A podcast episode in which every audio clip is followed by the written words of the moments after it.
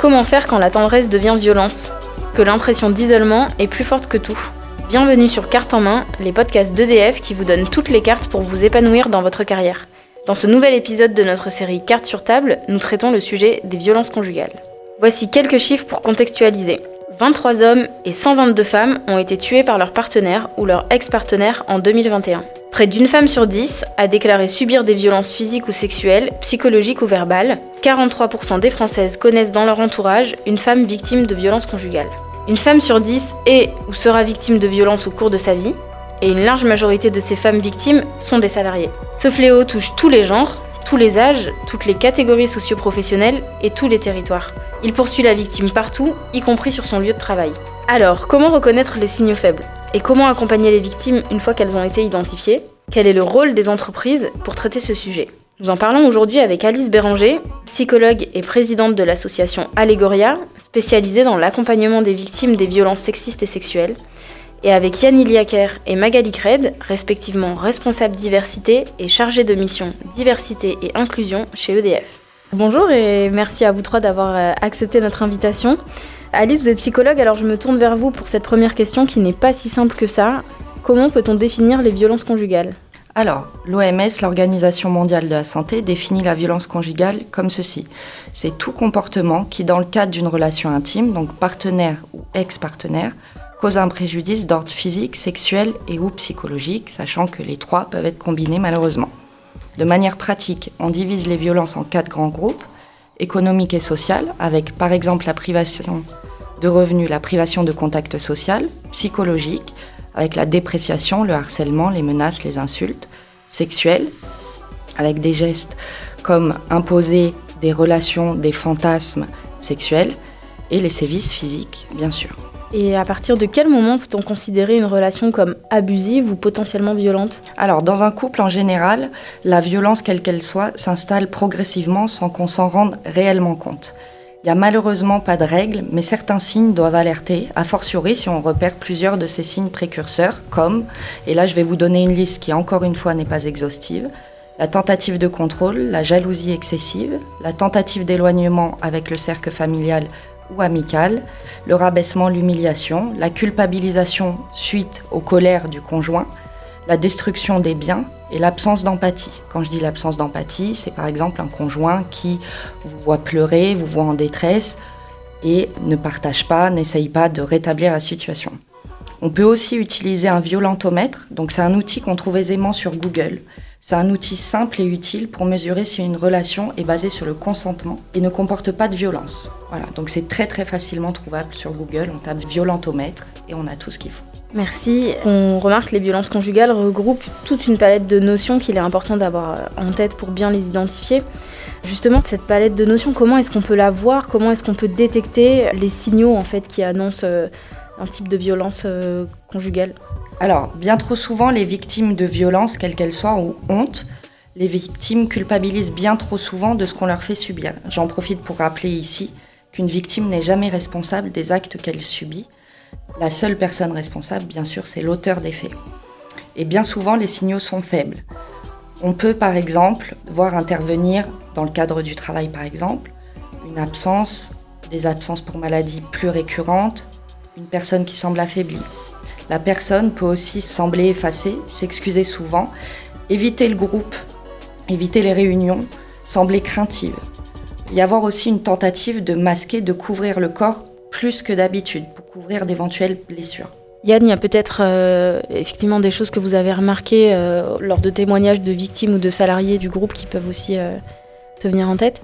Oui, bien entendu. Alors, les situations, elles se ressemblent pas toutes et Alice a décrit euh, beaucoup de signaux euh, qu'on a pu observer dans les situations de victimes qu'on a pu accompagner. Moi, ce que je note souvent, c'est euh, de l'épuisement, de l'épuisement physique, de l'épuisement émotionnel, une charge mentale qui est trop forte, qui va provoquer du stress, qui va provoquer des pleurs au travail.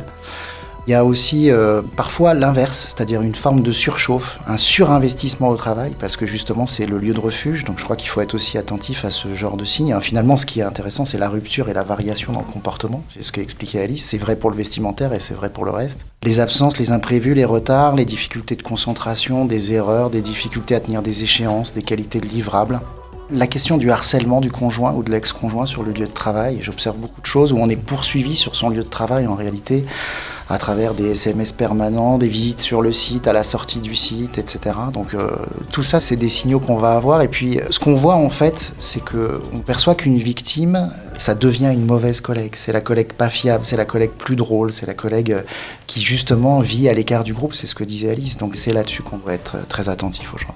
Et donc, euh, à vos différents niveaux euh, et vos responsabilités respectives, comment est-ce que vous accompagnez ces victimes une fois que vous avez euh, détecté justement ces signaux? Alors, au sein de notre entreprise, la porte d'entrée de notre dispositif de soutien, d'accompagnement et d'orientation des victimes, c'est le service social du travail. Chaque salarié peut d'ailleurs connaître son assistante sociale ou assistant sociaux de son périmètre. Cela étant, nous formons plus largement des RH, des managers, des équipes médicales et les représentants du personnel sur cette thématique des violences conjugales et de leurs impacts sur le travail. Toutes ces personnes formées constituent de fait des personnes ressources pour les victimes. De mon côté, il y a deux solutions pour euh, que je rentre en contact avec une victime. On fait souvent appel à moi lorsque la victime a parlé et qu'elle souhaite être aidée. À partir de là, il y a deux situations possibles dans mon cas. Donc soit j'ai un proche de la victime en direct que je conseille sur la marche à suivre pour s'occuper au mieux de la personne victime d'abus, pour l'accompagner ou juste pour bien accueillir sa parole. Le deuxième cas, c'est le cas où j'ai la victime directement. Donc entre le moment où on prend contact avec moi et le moment où je prends en charge directement la victime, il ne s'écoule jamais plus de 24 heures. On en revient à la prise en charge d'un proche. Qu'est-ce qui se passe à ce moment-là Quand j'ai le proche de la victime supposée, je lui demande des explications sur la situation. Je m'assure que la personne est en sécurité. Je cherche à savoir si la victime est entrée en action ou si elle a exprimé un souhait, comme voir un médecin, porter plainte ou pas. À partir de là, je vais donner aux proches de la victime la marche à suivre au mieux pour recueillir le récit, les souhaits et les besoins de la victime et donc de son proche. Il faut vraiment soigner ce moment, ce moment où on recueille la parole, si je peux me permettre, car c'est souvent ce moment qui va donner le courage, les ressources nécessaires à la victime pour agir. La prise en charge, d'où qu'elle vienne, que ce soit sur le lieu du travail ou sur un professionnel extérieur comme moi, est extrêmement importante. Quand elle intervient dans le cadre neutre et sécurisé comme celui de votre entreprise, la prise en charge est d'autant plus efficace. Avec le programme que vous avez mis en place, on allie le soutien moral aux actions concrètes, et ça, ce sont les deux leviers les plus puissants pour sortir une victime de la situation de danger. D'accord, merci beaucoup euh, à toutes les deux. Euh, c'est très clair sur le papier. Maintenant, je vais me mettre en situation, comme ça pourrait arriver euh, à, beaucoup d'entre nous. Demain, j'arrive dans mon collectif de travail et je crois capter les signaux, je crois voir une situation qui me semble problématique. Qu'est-ce que je peux faire en fait concrètement? Quelle est la bonne attitude en fait à avoir? Alors là aussi, il y a deux cas. Le premier cas, c'est je capte un signal sans qu'on me dise ou sans que j'ai vu clairement quelque chose. Avant d'aller parler à la personne, je fais le point sur ce qui me fait penser qu'elle peut être en danger, de manière objective, pour être sûr de ne pas me tromper. Et ensuite, je vais essayer de prendre contact. Donc j'essaye de trouver le moment le plus propice. Déjà, le mieux, c'est d'avoir la personne seule en face de soi, qu'il n'y ait pas de collègues autour, qu'il n'y ait pas d'animation autour. Donc, j'essaye vraiment de trouver le meilleur moment de tranquillité, de solitude. Et ensuite, je crée les meilleures conditions. Donc, j'essaye, je sais que c'est compliqué, mais c'est ce qu'il va falloir essayer de faire. Il va falloir essayer d'être calme, détendu. Et surtout, je rassure la potentielle victime sur le fait que cette discussion restera juste entre nous deux. La discrétion est de mise. Je parle avec bienveillance. Je n'affirme rien si je n'ai pas directement été témoin. Donc on peut parler au conditionnel. Je vous donne un exemple. Là, j'ai l'impression d'avoir capté des signaux chez une potentielle victime. Je vais m'adresser à elle. Bonjour Alice, est-ce que tu as 5 minutes de disponible pour discuter? Et là, une fois qu'on est seul avec la personne dans un environnement calme, on va lui dire qu'on a l'impression d'avoir capté des signaux. D'accord? J'ai cru remarquer que, ne t'en fais pas, je n'ai confié mes doutes à personne. Est-ce que tu es en difficulté chez toi? Là, deux solutions. La personne me répond non, non, tout va bien que ce soit vrai ou pas, ça on le saura plus tard. Si la personne me répond non, je vais lui dire ok, je suis très contente de m'être trompée. Si jamais tu es en difficulté un jour, n'oublie pas que tu peux être aidé, accompagné. Voilà, donc on reste disponible. Si à l'inverse la personne me répond oui, On se trouve alors dans le même cas que si la victime était venue directement nous alerter. On va procéder en trois étapes simples. La première, on écoute. On laisse la personne se confier à son rythme. On la presse pas, on finit pas ses phrases, on pose pas de questions, on la laisse pleurer, se reprendre, se mettre en colère. C'est son récit et c'est peut-être la première fois qu'elle va le donner, donc on le laisse faire, c'est vraiment un moment très important. On ne juge pas, on ne demande pas de détails à ce moment-là. Toutes les phrases du type tu aurais dû, tu aurais pu, à ta place j'aurais fait ci ou ça sont à proscrire. On ne juge pas la situation, on est juste là pour recueillir la parole. Il faut noter autre chose, c'est que recueillir un récit tel que celui d'une victime de violence, c'est un exercice très difficile, c'est un exercice bouleversant. Il va falloir essayer de rester calme, d'être compatissant, d'éviter de se mettre en colère contre l'agresseur supposé. Comme je l'ai dit tout à l'heure, c'est vraiment le moment de la victime. Donc là, on la laisse parler si elle est partie pour parler. La deuxième étape, une fois le récit terminé. Ici, chez EDF, vous avez un programme d'aide complet et mis à disposition. Donc on en parle si la personne n'est pas au courant et on oriente la victime vers le référent. La troisième étape, c'est rester disponible pour la personne qui est venue se confier et l'assurer de votre soutien et de toute votre discrétion. J'insiste vraiment sur la discrétion, mais c'est très très important pour une victime.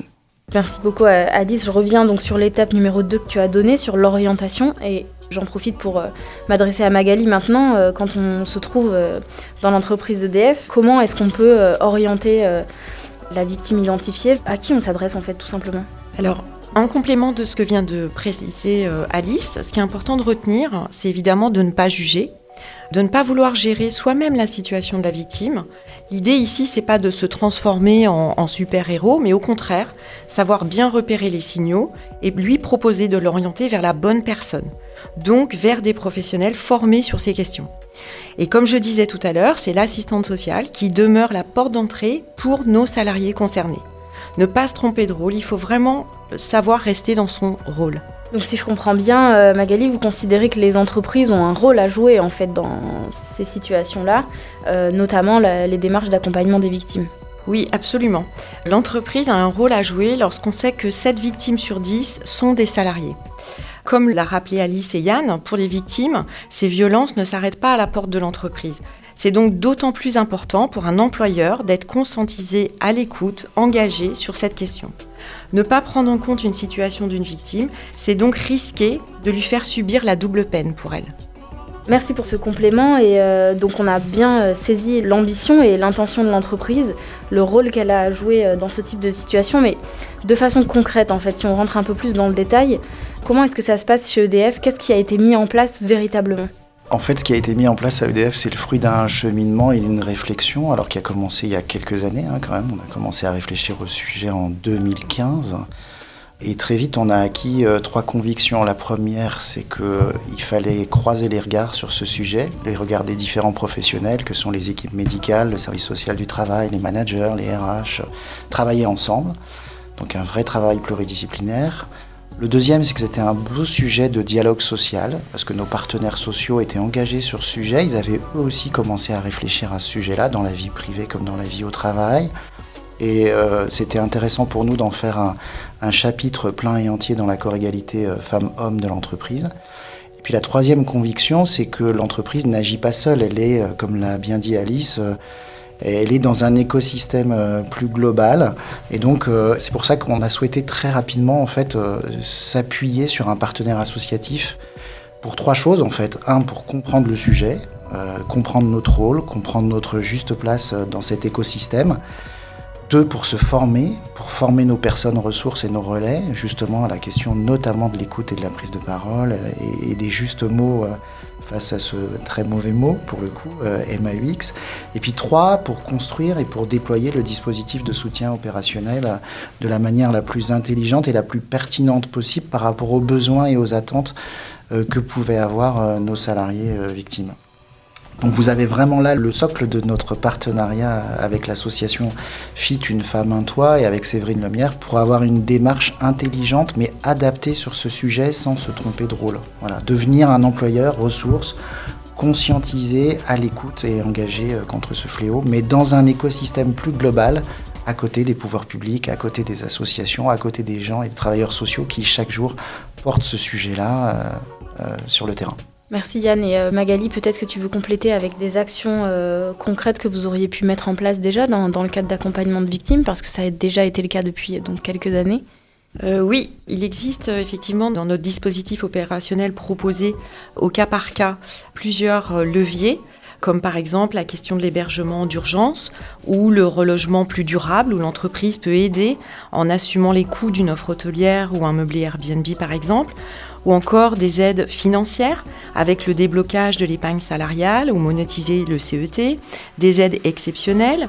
Il existe également des aides administratives avec euh, notamment la possibilité d'ouvrir un compte bancaire euh, de façon discrète, protégée, pouvoir conserver euh, ses documents personnels via le coffre-fort numérique. Il existe aussi une thématique sur l'organisation et l'aménagement du temps de travail, avec la possibilité de pouvoir changer ses horaires, avoir des horaires plus flexibles, euh, du travail sur un site distant, du télétravail mais hors domicile. Et enfin, une thématique sur la mobilité professionnelle, avec des solutions temporaires ou d'urgence en fonction de la situation de la victime, avec la possibilité de prêter également un véhicule pour se rendre sur euh, son travail, ou encore changer euh, par exemple les équipements euh, IT, son adresse mail, etc.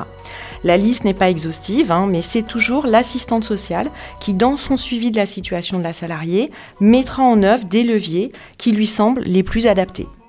Cela complète bien sûr euh, les aides externes à notre entreprise. En plus des actions concrètes que je viens de vous citer, euh, nous avons également mis en place différents outils de sensibilisation et de prévention pour l'ensemble des salariés de l'entreprise comme par exemple un e-learning sur les violences conjugales, également un flyer d'information destiné là aussi à tous les salariés d'entreprise et disponible sous Véole dans notre communauté égalité professionnelle ou encore d'autres outils de sensibilisation qui sont toujours à disposition euh, sous Véole, euh, notamment le violentomètre dont a parlé Alice tout à l'heure, mais également le hashtag aide ta collègue ou encore des vidéos sur des sujets euh, évidemment de violence conjugale. Merci, merci pour toutes ces, illustrations. Est-ce que vous souhaitez ajouter un dernier mot pour conclure cet échange? Alors moi, je voudrais ajouter que on a l'habitude en entreprise de dire laisse tes soucis devant la porte du bureau. Il y a des soucis qui vous suivent. Et je pense que euh, quand on a la chance d'avoir des actions comme ça en entreprise, il serait intelligent de ne pas laisser ce souci-là à la porte euh, du bureau. Je voudrais m'adresser éventuellement une personne qui peut nous écouter, qui peut être victime.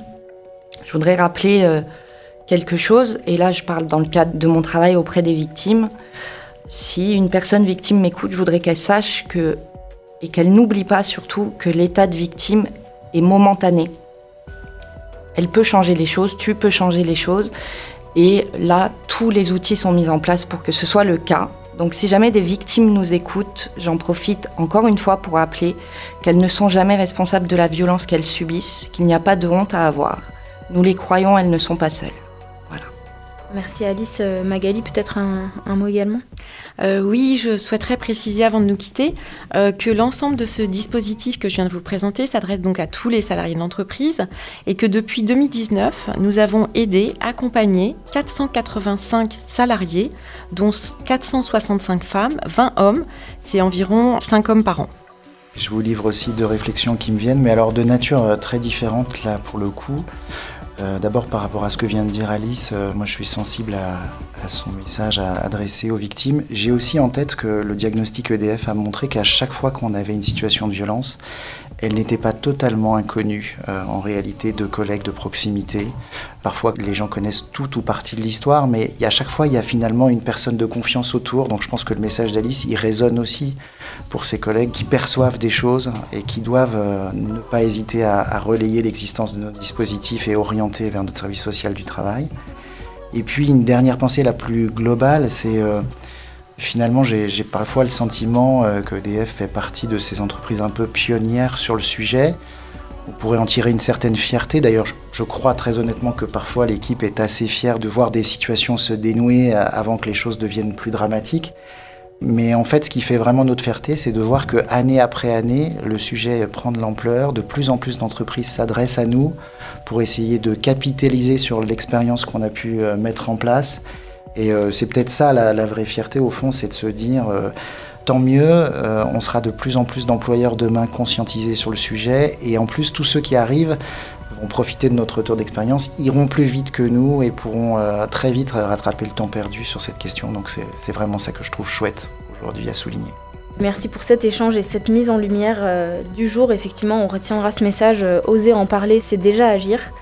Merci infiniment à vous trois pour cette discussion qui montre qu'il existe différents leviers pour s'en sortir. Alice, de son côté, accompagne les victimes 24 heures sur 24 dans toutes les démarches et les difficultés qu'elles peuvent rencontrer. Elle a également créé une association pour former à la prise en charge et à l'accompagnement des victimes. Si vous êtes victime de violence ou que vous connaissez une personne victime, parlez-en, allez chercher des conseils, vous n'êtes pas seul. Et même si vous n'en avez pas conscience, l'entreprise peut aussi être un endroit sûr qui a les moyens de vous aider. On vous donne rendez-vous très bientôt pour un nouvel épisode du podcast Carte en main. Et si vous avez des questions, n'hésitez pas à nous contacter sur les différents réseaux sociaux. A très bientôt.